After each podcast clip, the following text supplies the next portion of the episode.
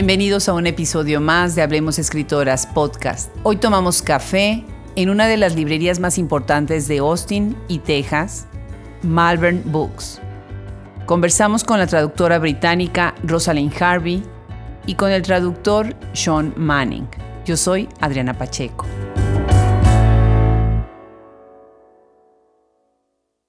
Rosalind Harvey ha ganado diversos premios en su trabajo como traductora. Ha enseñado traducción a nivel graduado y posgraduado en universidades como Roehampton, Bristol y Warwick. Ha traducido la obra de escritores como Juan Pablo Villalobos, Guadalupe Netel, Elvira Navarro, Enrique Vilamatas, Héctor Abad y Alberto Barrera. Es miembro fundador y chair del grupo Emerging Translators Network, una comunidad en línea para ayudar a los que empiezan en la carrera de traducción. En el 2016 fue nombrada Arts Foundation Fellow y en el 2018 fue elegida Fellow of the Royal Society of Literature. Actualmente está trabajando en una colección de cuentos peruanos y en una obra de teatro argentina.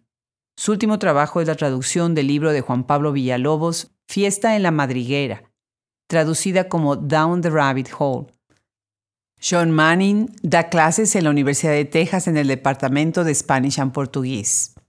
Tiene un doctorado en literatura latinoamericana y ha sido traductor de numerosos trabajos de escritores como Eduardo Lalo, Azara Palomeque, Carlos Pereda, Lorenzo García Vega. Actualmente está trabajando en la traducción de la obra Destructions and Nomadic Thought de Carlos Pereda y una novela del escritor argentino Diego Vecchio. Ha trabajado también en la obra del poeta uruguayo Enrique Fierro. La conversación se da en inglés en las instalaciones de Malvern Books, una librería y espacio comunitario fundado en el 2013, que se especializa en literatura y poesía de editoriales independientes. Tiene un enfoque especial en voces emergentes. Es un orgullo para Hablemos Escritoras Podcast estar en este espacio. For being with us on a beautiful Sunday afternoon here at Malvern Books.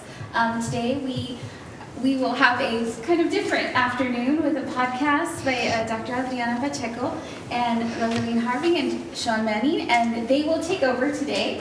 Uh, and please welcome them to our bookstore. First, of course, to I want to thank um, everyone who's come. Spend some an hour indoors during this this nice weather and listen to us uh, talk about uh, translation.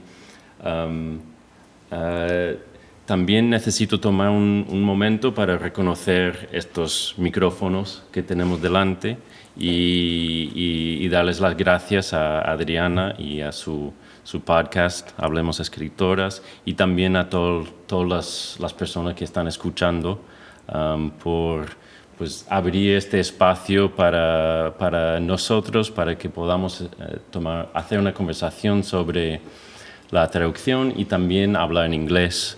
Um, y pues eso, estamos muy agradecidos uh, por esta oportunidad. And then, as uh, Adriana said, as the, the, the machine behind the idea, but part of this, of this idea, it didn't include me speaking. Um, it didn't include me participating in the conversation. And then once, uh, once I, uh, she, she asked me to, then I started thinking about the reality of who am I speaking to, the sort of the terrifying side of speaking to two different audiences at once, the, the audience through the microphone and the audience present, and, and also now there's a camera, so a third audience. And, and it, it makes me nervous, but then also I thought that this nervousness was almost usefully parallel to the to the theme of of translation as well of thinking about who's who are you writing for who's reading it who who was it originally written for and then trying to manage the the spaces in between uh, all of those different possible voices and and and possible listeners. So that sort of helped get us to the the, the topic the main topic of uh, the conversation today which is translating voices. I tried to structure this conversation so that um, to give Rosalind a lot of opportunity to talk about um, her experiences with three different works. We've chosen three different ones. All of them are first person uh, narrative, so the, the, the voice is extremely important. Um, and we'll structure it more or less that way. We'll, we'll um, talk about the most recent book, which has brought her here to Austin, and then sort of a, a look back and go back to her, her first uh, book, which, which Malvern has here, uh, and then look at one more book, and then sort of end with a, a look at the, the future, her evaluation of the, the field of translation currently, and, and also give her a chance to talk about some current projects. Welcome, officially, formally recorded. Welcome to Austin. Thank you, Sean.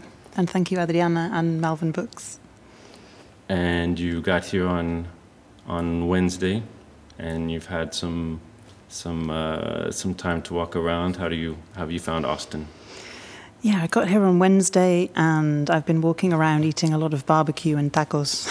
Um, it's really exciting for me to be here for the book festival and and for this time in the in the bookshop and this event, but also to hear Spanish so much on the streets and to be surrounded by so much uh, Mexican and Hispanic food, which is something that doesn't really exist in the UK to the same degree, and it's it's really it's uh, it's really exciting to me. And this bookshop as well. When when when Sean suggested this event. Um, we pronounce it differently, but there's a place in the UK which we call Malvern, which is spelled exactly the same, which is where my, my father grew up. So it feels like there's a kind of nice circularity to me being here today. Um, I'm, I'm loving Austin. It's a really special place. It reminds me a little bit of where I grew up, actually, which is a place called Bristol in the southwest of the UK. Lots of live music, lots of good places to eat, lots of um, alternative scenes. The weather's less good in the UK, but they are similar. Uh, and you you were brought here, you were invited here for um, for your translation of Juan Pablo Villalobos The Other Side. Um, the Other Side Stories of Central American Teen Refugees Who Dream of Crossing the Border. Um, as a finalist for the Kirkus Review Prize. Um, and uh, Thursday was the, the ceremony. Unfortunately, you didn't uh, get the prize, but uh, I was ni- I, I, was lucky enough to get invited, and there were so many people um, coming up and, and saying great things about the book. Um, so I wonder how you felt about that that sort of recognition about some things that people had to say to you, and then also maybe what you how you saw your role in that recognition. Since in those awards there are three categories of uh, fiction, uh, nonfiction, and, and young readers literature your, yours was in young readers literature, and in each category there was one book that was translated. But I don't think I, I saw any of the other translators there. So I wonder how you feel about mm. being a, a, representative and, and to what extent you feel sort of mm, rewarded by this recognition. I mean, I think as a translator, you're always a representative. You're always sort of standing in in some way for the for the author that you're working with. Um, I'm really grateful that um, FSG was able to bring me over, and so I feel like I'm here representing the book, but also representing Juan Pablo, who couldn't come. And with prizes, it's interesting. I mean, it's very easy to talk about um, feeling grateful to be shortlisted when you haven't won a prize, but in, you know, I think in most cases it's it's genuine. The, the fact that this book has been recognised in this way means that it will receive more visibility. Well, it already is receiving more visibility. Um, my editor, Grace, told me that they've already seen a spike in sales. More people will be reading these young people's voices as a result of the recognition um, that the Kirkus Prize has given it. And so it sounds cheesy, but I think both both Juan Pablo and I already feel like we've won. You know, we. It, it's nice to receive an award, but the the placing of a book on a prize shortlist and the discussion, I think that's I think that's really key here. Actually, the prize, the shortlist, any kind of shortlist and a long list as well, starts a discussion around a book. And, and that's what we want as translators and as writers for that conversation to be enlarged and enhanced um, and to reach more people and allow more people to take part in that discussion. I, I was the only translator there. There were also illustrators there. And I think in general, translators can be a kind of meek bunch. We can be we can be kind of shy. That's partly why some people take on the work because you're you're hiding behind an author in a certain way. But it's a kind of paradox because you're you have the work, you have the structure already there, and you hang your words on it. And you're able to take a kind of back seat in many ways. But, but also, the words that you translate are all your words. So it's a weird kind of double existence, I think. Um, and I think a lot of translators maybe maybe struggle with that, find it interesting to be closer to the center of attention than we might be used to being. Yeah, it's a strange paradox, I think.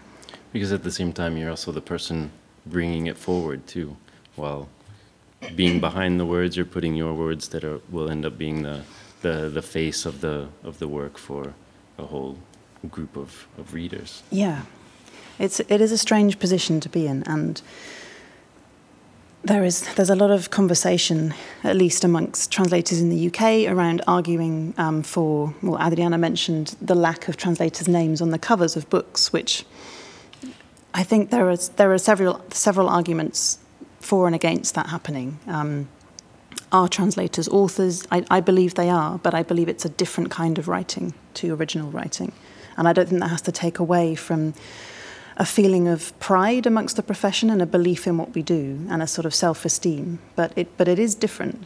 It's a, it's a different kind of writing. It's writing adjacent. Maybe maybe that's not maybe that's a slightly clumsy term, but it's it's in the same universe. and what were some of the, the things that people said to you? Some of the reactions that you got at the award ceremony. Yeah. Um, people said some really lovely things. I signed a few books, and I think um, I think the judges for the for the children's um, award were were just really moved by some of the voices in this book. I mean, it is. Um, when I spoke on the panel at the at the book festival, I wanted to I wanted to make it clear that this isn't this isn't a case of giving these children a voice. They they already have a voice, and Juan Pablo's book is about amplifying those voices, and then through the translation they become further amplified. Um, that they're just they're voices that we maybe aren't listening to hard enough. And to explain this book more, and he the process of of creating it, um, he in 2016, uh, Juan Pablo Villalobos interviewed 11 different immigrants from Honduras, Guatemala, and El Salvador, who had all crossed uh, into the United States. Um, uh, between the ages of 10 and 17 years old. And so it was a sort of a journalistic process and then uh, sort of a nonfiction mixed with fiction for the to protect the identities of the individuals. I know you've translated a lot of or several works from, from of his. This is his first nonfiction book. How was it different, uh, your your approach to it, or did you have different discussions with him about it because of the, the urgency of it, the the fact that these are real people, and also the the difficult topic of immigration being at the center of, mm-hmm. of all the stories. How was that that experience, or how was that discussion with him? It, it, it did feel a little bit different. I mean, I know his I know his voice. His voice is relatively consistent as a writer in his in his fictional works, but this isn't his voice. It's been mediated or channeled in some way through his voice. Um, the children's identities have been protected for their safety, but he there wasn't a huge amount of uh, of tweaking of their words. That was really interesting to me in the in the translation and the editing process was trying to trying to retain something of the the confusion and the uncertainty in their voices. A lot of these children make what you might think of if you read them initially as an editor or as a reader as mistakes. They, they get confused about the names of places, they get confused about the routes that they've taken, the time that these journeys have taken. Um, and that's as a result of these being incredibly intense, difficult journeys. And so one of the children, for example, mentions. Um, that he has family in um, in Carolina, and he doesn't specify the, whether it's north or south. And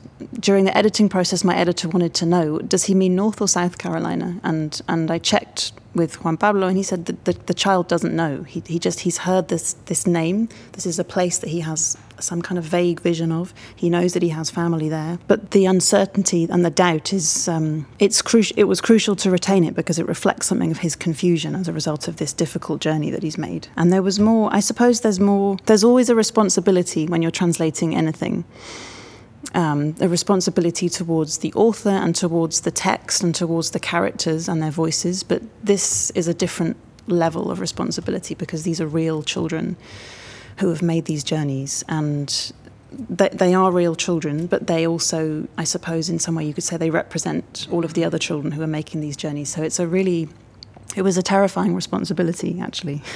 so it did feel different in that sense. I think you said urgency, and that, yeah, that word is quite, is quite apt. And did you feel like you had to um, consider different, different Spanishes or different Englishes for different mm-hmm. Spanishes, that sort of, um, depending on where they were? Yes. So um, I, I often tell people that although I've worked extensively with Juan Pablo and also with another Mexican writer called Guadalupe Nettel, who I think we'll speak about later. I'm, i feel slightly fraudulent having never actually been to Mexico. um, so I feel relatively well versed in Español Mexicano, but I've never set foot in Mexico and I've never been to Honduras or El Salvador or, or Guatemala either and the Spanishes are very different. Um, I had a lot of conversations with Juan Pablo about some of the words that the children were using. Um, some of them we kept in Spanish, la cabulla, the rope, the specific rope that's mentioned in one of the stories we decided to keep. And the book has um, a short glossary in the end, which we wrote afterwards. It, do- it doesn't exist in the Spanish edition.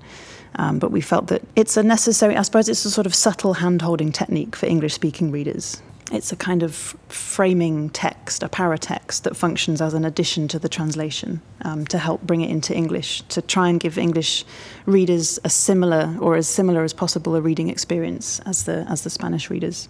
Hmm. And what were the? Did you have any interactions with the the editors? Um, you mentioned some of the examples, but any sort of needing to adapt it for uh, an American audience, given the discussion around immigration here versus uh, when when Juan Pablo wrote the, the original text?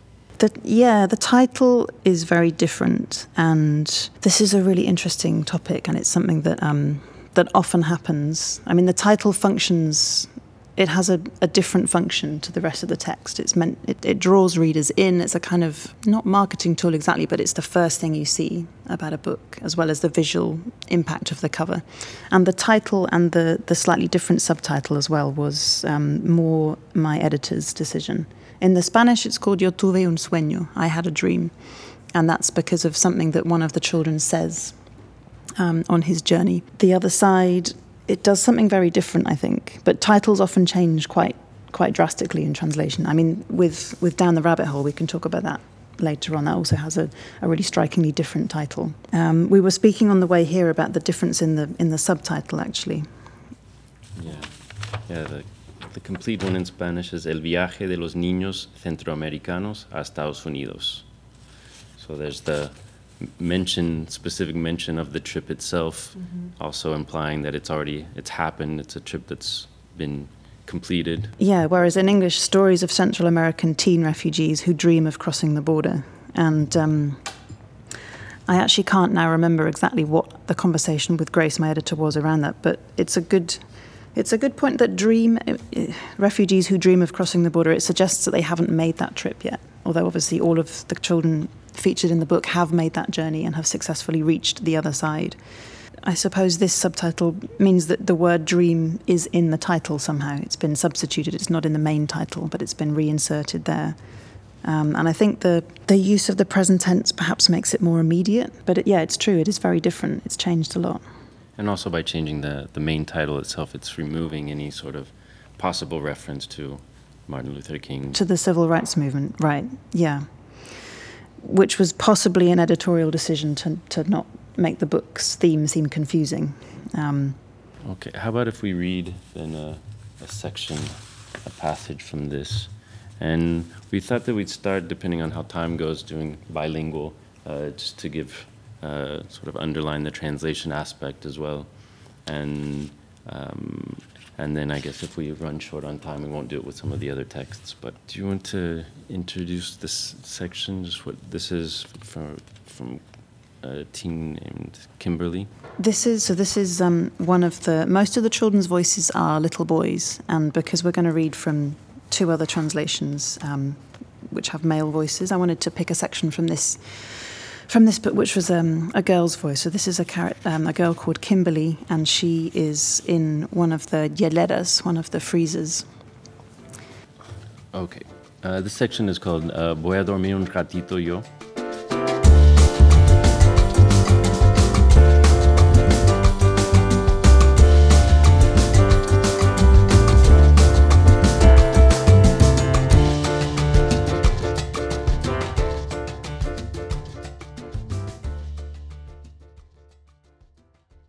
No se puede saber muy bien qué hora es cuando estás en la hiel hielera, ni si es de noche o de día.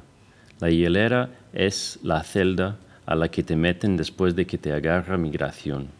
Le dicen hielera porque es un cuarto donde hace mucho frío y lo único que te dan para cubrirte es una cobija como metálica. Hace tanto frío que me están dando calambres en las piernas aunque más bien los calambres han de ser por estar todo el tiempo parada. Cuando me encerraron ya no había espacio para poderme sentar, para poderme acostar a dormir, porque ya todas las muchachas estaban durmiendo acostadas en el piso y no había más lugar. Oye, no te vayas a caer, me dice una de las muchachas. ¿Cómo? Pregunto, porque no entendí qué quiere decir y por qué no vi quién fue la muchacha que dijo eso. Hay muchas personas en esta celda, como 60 o 80, todas muchachas como de mi edad, o hasta menores, también hay niñas. En esta hilera estamos divididos y solo hay muchachas, aunque yo estuve antes en otra hilera y ahí estábamos todos revueltos, hombres y mujeres, y tampoco había espacio para sentarse o acostarse, porque estaba bien lleno. También había bastante gente ahí. Se te cerraron los ojos y te vas a quedar dormida parada, dice la muchacha que está acostada a mis pies. Me froto los ojos para espantar el sueño y aprovecho que la muchacha se sienta para estirar las piernas a ver si me, quitan las calambres. Siéntate, me dice. La obedezco antes de que se arrepienta. Sentada me duele la espalda, pero al menos puedo descansar las piernas. Kimberly, You can't really tell what time it is when you're in the freezer, not even if it's day or night. The freezer is the cell they put you in after immigration catches you. They call it the freezer because it's a really cold room, and the only thing they give you to put over yourself is a kind of metal blanket. It's so cold I'm getting a cramp in my leg, although the cramp is probably from standing up the whole time. When they shut me in here, there was no more space to sit or to lie down and sleep because all the girls were sleeping on the floor and there wasn't any room left. Hey, don't fall over, one of the girls says. What? I ask, because I didn't understand what she meant and because I didn't see which girl said it. There are a lot of people in this cell, maybe 60 or 80, all girls around my age or even younger. There are some really little girls in here too. I was in another freezer before. There we were all mixed in together, boys and girls, and there wasn't any space to sit down or lie down there either because it was so full. You closed your eyes and you're about to fall asleep standing up, the girl lying at my feet says. I rub my eyes to stop myself feeling so drowsy, and as the girl sits up, quickly stretch my legs to try and get rid of the cramp. Sit down, she tells me. I obey before she has second thoughts. When I sit down, my back hurts, but at least I can rest my legs. And can you remember then the when you were when you were working on this passage what you um, what you were imagining or which what you were thinking about this this girl in particular or any problems? Yeah, yeah, that really chimes a lot, and it's something I think about a lot, especially in terms of. Um, I'm not. I'm not a theorist. I have studied a little bit of translation theory, but there is some translation theory, um, not recent translation theory, which talks about um, a translator as sort of possessing a text, which is, you know, that's a problematic way of looking at it. I think possessing a text. Um, in a kind of violent masculine way. But I prefer a metaphor which I think is being talked about a little bit at the moment in terms of, yeah, this loving relationship. Um, some kind of union with the text and possibly then giving birth to a new text, but not under duress. um, and, and yeah, there's, there is an ethical question as well. There's also a practical question, which is that if you're working as a literary translator, then it, it rarely makes sense to translate something that you're not at least happy with. You don't have to necessarily be in love with it, but you spend a lot of time with this text. Um, I would not want, want to spend months working on a text that I didn't at least feel some sympathy towards. Um, it's not worth it, especially with the money. you know, it's um, it's a lot of your life, it's a lot of your emotional energy, and um, it's it's a difficult question because I think as translators, in the same way that any artist can find themselves in this position, you you sometimes find yourself in the position where you're being exploited for your passion. You're being expected to do a lot of work, and maybe not be fairly recompensed for it because you are recompensed enough by the joy of that relationship. And that's problematic too because joy does not pay the rent. but at the same time, I I've been lucky enough to only work on texts that I either love or really really enjoy. You know, maybe maybe not feel extremely passionate about all of them, but it's um, I can't imagine spending that long having that deep an engagement with a text and just feeling kind of meh about it. You know, it has to it has to there has to be some level of connection there. That that just it reminds me of um, the Montevideo International Book Fair earlier this month. Ida Vitale was a long-time Austin resident and the most recent Cervantes Prize winner.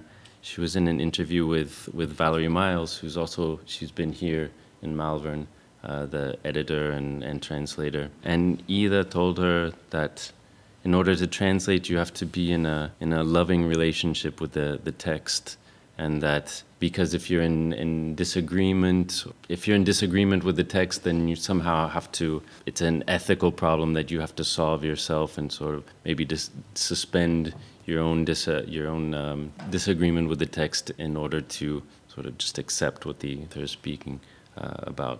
Mm-hmm. But this loving relationship, does this sound similar to to your experiences. Yeah. Then how why don't we use this then as a as a transition to like before we talk about then your first uh, the first book you translated on your own, right? Mm-hmm. Um, how can you tell us a little about how you got started with Down the Rabbit Hole? No, uh, as as tra- in translating in general. You oh. mentioned some of the early co-translations. Yeah, um, I suppose I have a relatively, compared to some slightly older colleagues of mine, I have a relatively orthodox route into translation. In that I studied a language. Um, I did a degree in Hispanic studies in London, and I worked as a bookseller for a couple of years. Actually, I was not very good. Um, I'm not made for retail. I started attending a poetry translation workshop in London where I met somebody who'd been to a, a translation summer school. And that's where I met Anne McLean, who's, who I've done a couple of books with. And we had a really good working relationship. We did a couple of novels together while I was still bookselling. And then I went to do a master's in literary translation at the University of East Anglia in, in Norwich in the UK. Anne and I did a couple of books together. And this this was my first sole translation down the rabbit hole, and it sort of came about through a route that translators often talk about as being a way to get work published. And I often say to students, it, it rarely works, but maybe th- this is one of the few exceptions to the rule, um, because I pitched it to a publisher, they liked the book, they bought it, and I translated it. It was sort of scarily perfect the way that it worked, but it, it doesn't often happen like that. But I was really lucky well, I was lucky, I was privileged, I was in the right place at the right time. I happened to know the um, I happened to know the man who founded the publishing house because he'd come to give a talk at the university where I did my my masters, and so we were in touch. And I was asked to read the Spanish, which is in Spanish it's called Fiesta la Madriguera, party, possibly feast in the rabbit warren down the rabbit hole. And I read the book, I wrote a report on it, and then I wrote to Stefan, who's the founder of the the small press in the UK who published it initially. They're called And Other Stories. And I said, I've just read this Mexican book, and I know you guys have only just set yourselves up. You've not published anything yes, yet, but this this book is really different. I think you should publish it. This should be your first. This should be your debut publication. And it came from a place of, you know, I, I was blown away by the book. I liked the idea of what Stefan wanted to do with with his publishing house. He wanted to he wanted to do what he called a kind of amateur publishing project, but amateur in the original sense of the word, so doing something for the love of it. And he read the book, he read Spanish, he, he obviously fell in love with it as well, and he commissioned me to, to translate it. He took a punt despite the fact that I'd, I'd only ever done co translations, so I was, I was really lucky to be in that position. And the voice, the uh, also first person, but now um, it's a, a young boy. Um, his age isn't necessary. His age is indeterminate, but people often feel like they know how old he is. I think because he He's such a powerful voice. But young, like less than 10. Yeah, between 7 and 10, I think. And and this is um, it's considered possibly a, a work of uh, narcoliteratura. It sort of centers around the the perspective of this young young boy who's the the son of a, a very powerful drug trafficker, and everything is then seen through his eyes, his experience in protected, very particular sort of family life. And also, for, as your first uh, translation, it was shortlisted for the, the Guardian's First Book Award. That must have also been a nice um, sort of confirmation of your work, of your first solo work. It was, and it was um, because it was the first. Well, it was Juan Pablo's first novel. It was the first book that And Other Stories published. So it was it was a real coup for them as well. And um, it was the first translation to reach the shortlist stage as well for the Guardian First Book Award. They'd had translations in their long list before, I think, but but not in the shortlist stage. So it was it was lovely for all of us. Yeah, it was a really nice surprise. Maybe we should read. Sure, I'll read. I'll read a couple of short sections.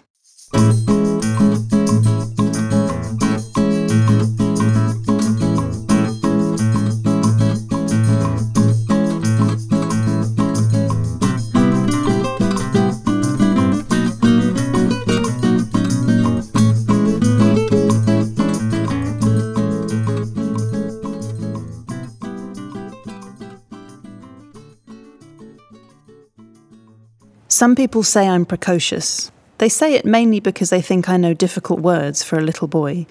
Some of the difficult words I know are sordid, disastrous, immaculate, pathetic, and devastating. There aren't really that many people who say I'm precocious. The problem is, I don't know that many people. I know maybe 13 or 14 people, and four of them say I'm precocious. They say I look older, or the other way around, that I'm too little to know words like that, or back to front and the other way around. Sometimes people think I'm a dwarf, but I don't think I'm precocious. What happens is I have a trick, like magicians who pull rabbits out of hats, except I pull words out of the dictionary. Every night before I go to sleep, I read the dictionary. My memory, which is really good, practically devastating, does the rest. Yolcaut doesn't think I'm precocious either. He says I'm a genius. He tells me, Tochtli, you're a genius, you little bastard. And he strokes my head with his fingers covered in gold and diamond rings. Anyway, more people say I'm odd. Seven. And just because I really like hats and always wear one. Wearing a hat is a good habit immaculate people have. In the sky, there are pigeons doing their business. If you don't wear a hat, you end up with a dirty head. Pigeons have no shame. They do their dirty business in front of everyone while they're flying. They could easily do it hidden in the branches of a tree. Then we wouldn't have to spend the whole time looking at the sky and worrying about our heads. But hats, if they're good hats, can also be used to make you look distinguished. That is, hats are like the crowns of kings. If you're not a king, you can wear a hat to be distinguished. And if you're not a king and you don't wear a hat, you end up being a nobody. I don't think I'm odd for wearing a hat. And oddness is related to ugliness, ugliness, like Cinteotl says. What I definitely am is macho. For example, I don't cry all the time because I don't have a mum. If you don't have a mum, you're supposed to cry a lot, gallons of tears, two or three gallons a day. But I don't cry. When I'm sad, Yolcaut tells me not to cry. He says, Chin up, Tochtli, take it like a man. Yolcaut is my daddy, but he doesn't like it when I call him daddy. He says we're the best and most macho gang for at least eight kilometres. Yolcaut is a realist, and that's why he doesn't say we're the best gang in the universe or the best gang for 8,000 kilometres. Realists are people who think reality isn't how you think it is. Yolcaut told me that. Reality is like this, and that's it. Tough luck. The realist's favourite saying is, you have to be realistic. I think we really are a very good gang. I have proof. Gangs are all about solidarity. So, solidarity means that because I like hats, Yolcaut buys me hats. Lots of hats. So many that I have a collection of hats from all over the world and from all the different periods of the world. Although now, more than new hats, what I want is a Liberian pygmy hippopotamus. I've already written it down on the list of things I want and given it to Miztli. That's how we always do it, because I don't go out much, so Miztli buys me all the things I want on orders from Yolcaut. And since Miztli has a really bad memory, I have to write lists for him. But you can't buy a Liberian pygmy hippopotamus that easily in a pet shop. The biggest thing they sell in a pet shop is a dog, but who wants a dog? No one wants a dog. It's so hard to get a Liberian pygmy hippopotamus that it might be the only way to do so is by going to catch one in Liberia. That's why my tummy is hurting so much. Actually, my tummy always hurts, but recently I've been getting cramps more often. I think at the moment my life is a little bit sordid or pathetic. And then this is from a, just a few pages later. One of the things I've learned from Yolcaut is that sometimes people don't turn into corpses with just one bullet. Sometimes they need three or even 14 bullets. It all depends where you aim them. If you put two bullets in their brain, they'll die for sure. But you can put up to a thousand bullets in their hair and nothing will happen, although it must be fun to watch. I know all this from a game Yolcaut and I play. It's a question and answer game. One person says a number of bullets in a part of the body, and the other one answers alive, corpse, or too early to tell. One bullet in the heart, corpse. 30 bullets in the little toenail of the left foot, alive. Three bullets in the pancreas, too early to tell. And we carry on like that. When we run out of body parts, we look up new ones in a book that has pictures of all of them, even the prostate and the medulla oblongata. Speaking of the brain, it's important to take off your hat before you put bullets into somebody's brain so it doesn't get stained. Blood is really hard to get out. This is what Itzpapalotl, the maid who does the cleaning in our palace, always says. Yes, our palace. Yolcaut and I are the owners of a palace, and we're not even kings. The thing is, we have a lot of money, a huge amount. We have pesos, which is the money of Mexico. We also have dollars, which is the money of the United States. And we have euros, which is the money of the countries and kingdoms of Europe. I think we have thousands of millions of all three kinds, although the $100,000 bills are the ones we like the most. And as well as the money, we have all the jewels and the gems, and lots of safes with secret combinations. That's why I don't know very many people, maybe 13 or 14. Because if I knew more people, they'd steal our money, or they'd scam us like they did to Mazatzin. Yolcaut says we have to protect ourselves. Gangs are about this too. It's such a strong voice, like a, um, a, a complex voice of uh, it describing what he's experienced or seen, but not completely grasping what he's experienced and seen, and then as well as throwing in this this mixture of, of words that are not you wouldn't associate with a, a child of that age either. So it makes lots of from different dimensions, and and I found a there was a review in the Guardian as well about specifically that and and the reviewer was was was actually criticizing another book um, that had a, a, child main character and saying his use of language wasn't believable. That uh, sometimes he would know certain words, but not others that he should if he knew those. And but he used that also as a as a way to then praise this book. Uh, and how its use of words uh, are very, very believable, and and how it um, adds to the the depth of the the, the character and of the voice of, mm-hmm. of Tochtli. And I don't know how was your experience with the this complexity of words and taking that complexity from Spanish and keeping it um, uh, in English. Yeah, that's a really interesting. I want to know what that review was now and which which book it was that the reviewer was criticizing. I mean, children have have complex voices, and um, I don't think Tochtli is unusual in his obsession with the dictionary. I think, I mean, I think I was like that as a child as well. I think a lot of readers and writers are. Um, and one of the reasons it's so powerful is because a lot of the times when he's using these words, he's doing so not quite accurately.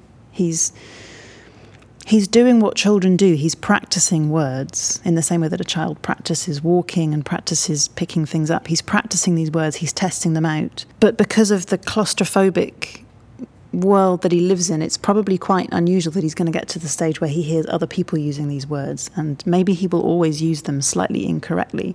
So it's a kind of it's another it adds another dimension to to the way that we are introduced to this very claustrophobic vision that he has. It's obviously a very well constructed and researched voice, but I, I think it's also incredibly believable as a little boy's voice. You know, he, he feels very real. And um, when we toured the book when it first came out with the publisher, Juan Pablo and I, um, all of the reading groups we spoke to, people were really worried about Tochtli. They wanted to know what happened to him at the end of the book. Is he okay?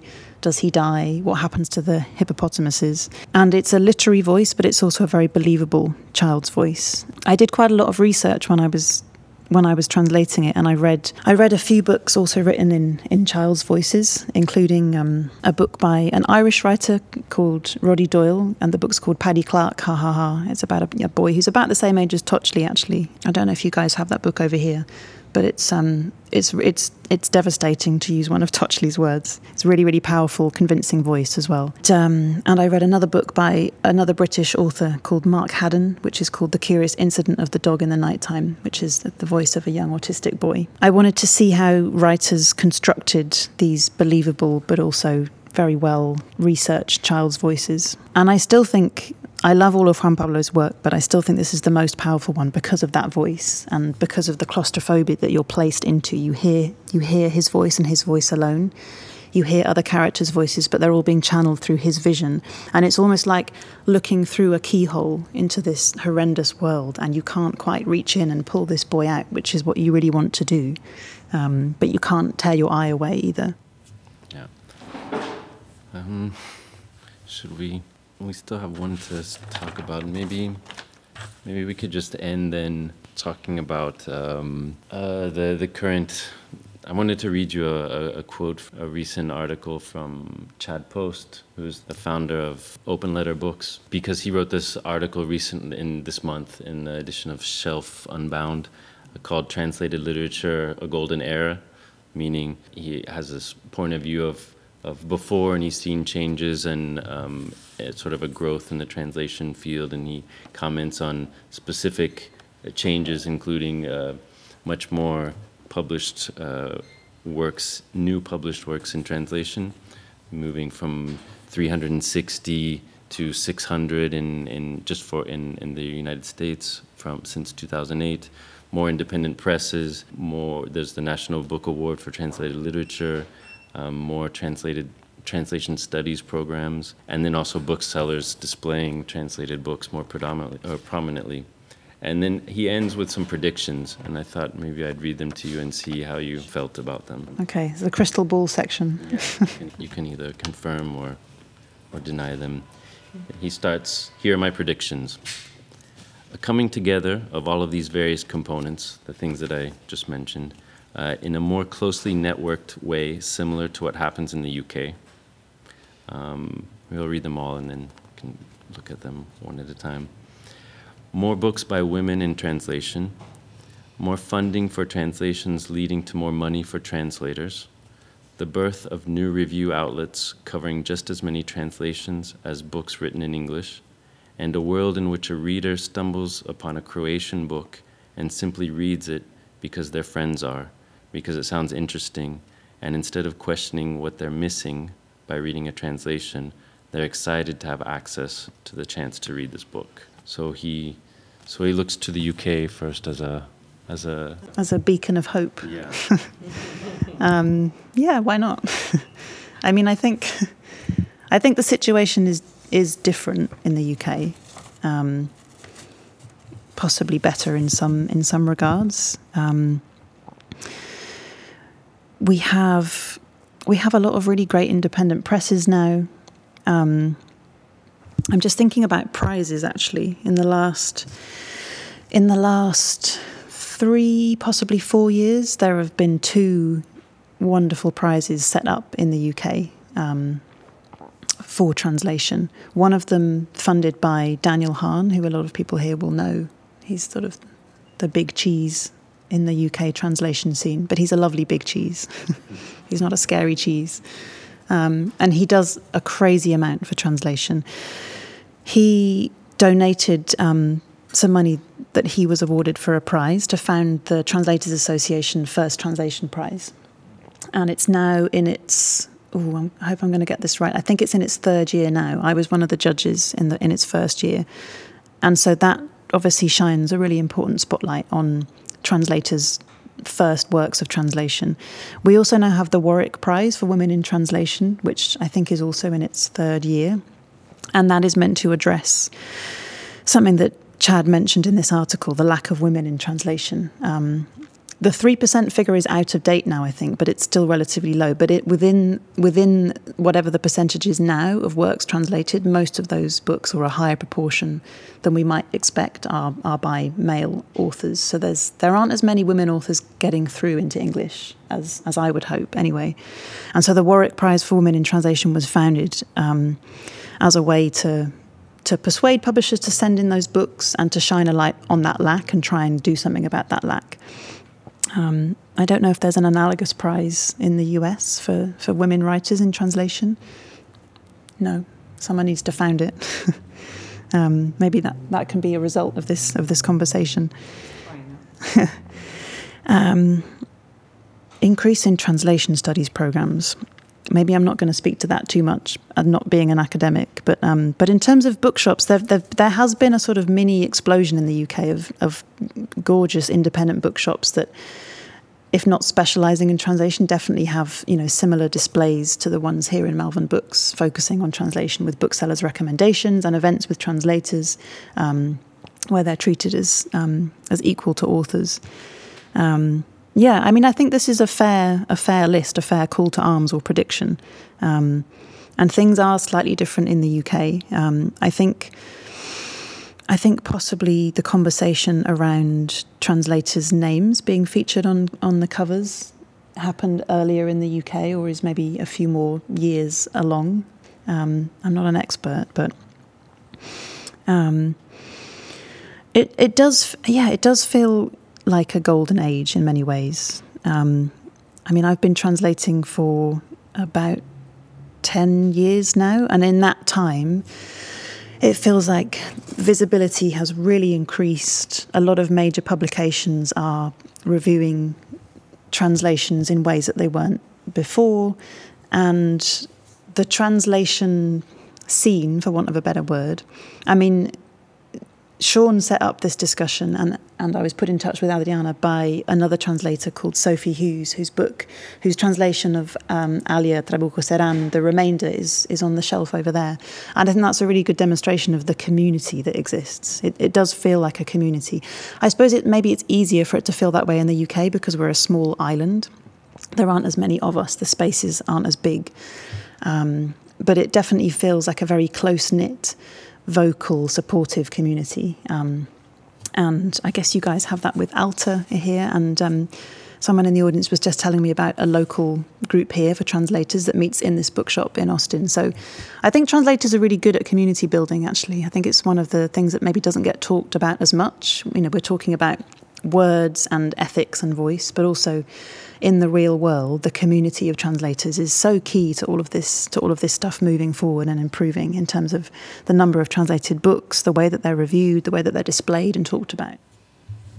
And what do you hope that uh, that means for you? Like, what are some current projects, and what would you like to to do in the future? Um, I have I have a couple of book projects that I'm working on, and I, I will talk about them afterwards. Maybe if people have questions, but there are there are two things that I'm really excited about at the moment. One is um, is possibly joining forces with a friend of mine who runs an organisation in the UK called Shadow Heroes, which aims to bring literary translators into schools to have conversations around translation, but also around broader questions of um, developing critical thinking skills. So, talking about ethics, talking about power imbalances between different languages. Um, so the, the, translation is kind of a hook with which to, to have conversations with those students about critical thinking and about um, linguistic diversity and multilingualism and other things. So I'm really excited about that because I like teaching and I just left a university job recently and I'm missing the students. um, so I suppose that's getting people early, getting people talking about books and international literature at an early stage, but also using translation as a hook because it's a really good it's a really good hook and springboard for talking about a whole range of, of other issues. It's, it's, you know, it goes beyond just translation, I think. Tell us about the experience when, when you translated uh, Guadalupe Nettel's work. She's very sensitive with the language she uses. So tell, tell us about that. She is, yeah. I've, I've loved Guadalupe's work since I was a student, actually.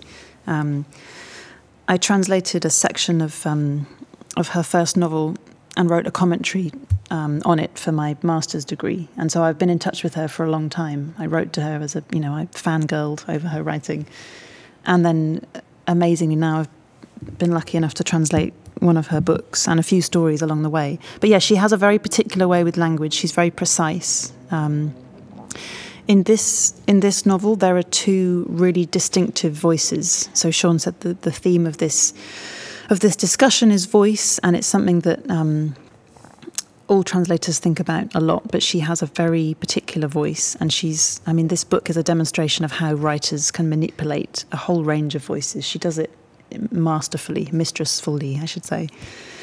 Um, Claudio is the male narrator. He's um, he's Cuban, and Cecilia is Mexican. So so immediately, as a translator working into English, you have the challenge of how do you represent those two Spanishes in English.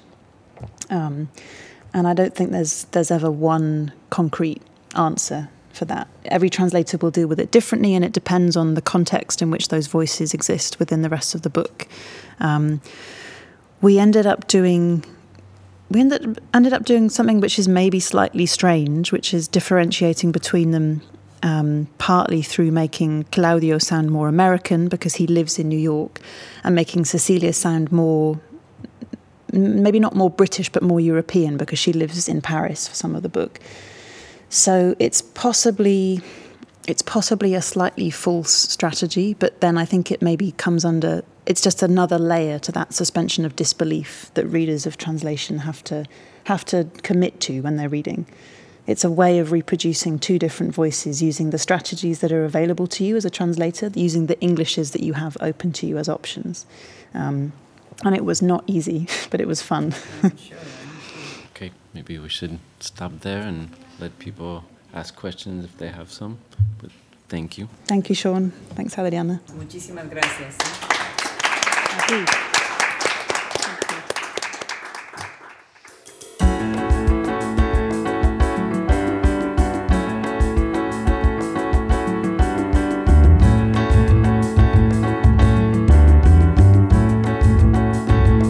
Esto fue el episodio número 74 de Hablemos Escritoras Podcast. Muchas gracias a Sean Manning y Malvern Books. Hablemos Escritoras Podcast es gracias a la producción de Fernando Macías Jiménez, Social Media, Andrea Macías Jiménez, colaboración de Wilfredo Burgos Matos. Se despide hasta la próxima, Adriana Pacheco.